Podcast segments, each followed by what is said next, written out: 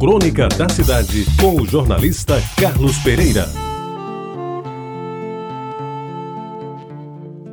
Amigos ouvintes da Retabajara, na minha vida confesso, tive a oportunidade de participar de algumas empreitadas que renderam benefícios não só para mim, como também para outros que compartilharam daqueles tempos. Recordo algumas passagens que ficaram marcadas na memória, das quais duas me ocupo desta crônica. Estudava no Liceu Paraibano e desde a primeira série integrei a mesma turma de alguns colegas com quem estudei praticamente todo o ginásio. E eles, quase todos, ao longo daquele tempo, mais do que colegas, se transformaram em verdadeiros amigos. Nomeio alguns cujos nomes jamais esqueci. Humberto Navarro de Mesquita, que acabou de lançar aqui em João Pessoa o seu festejado livro Raiz do Cangaço, Fernando Maia Lorenzo, Josias Figueiredo de Souza, Antônio Corrêa de Brito, já falecido, Gilberto Stabile, Abelardo Marinho de Menezes, Aderaldo Nogueira de Moraes, José Otávio de Arruda Melo, dentre outros. A gente formava um ciclo de amizades que se tornou duradouro e em torno dele se construíram várias histórias. Uma delas foi formar um time de futebol e ganhar de presente um padrão de camisas do Bangu Atlético Clube do Rio de Janeiro, à época um dos grandes clubes cariocas.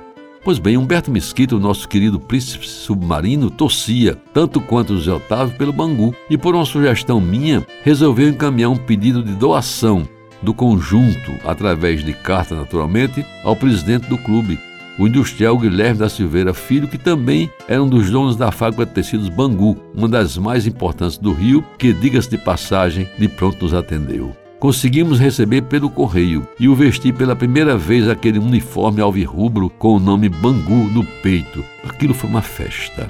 Não consigo lembrar qual foi o resultado do jogo da estreia das camisas, mas sei que foi uma honra envergar a camiseta que em mim ficava tão grande que a turma de fora do campo apupava dizendo: o defunto era maior. Devo acrescentar que o fato de jogar com a camisa banguense nunca tirou de mim a paixão pelo Botafogo.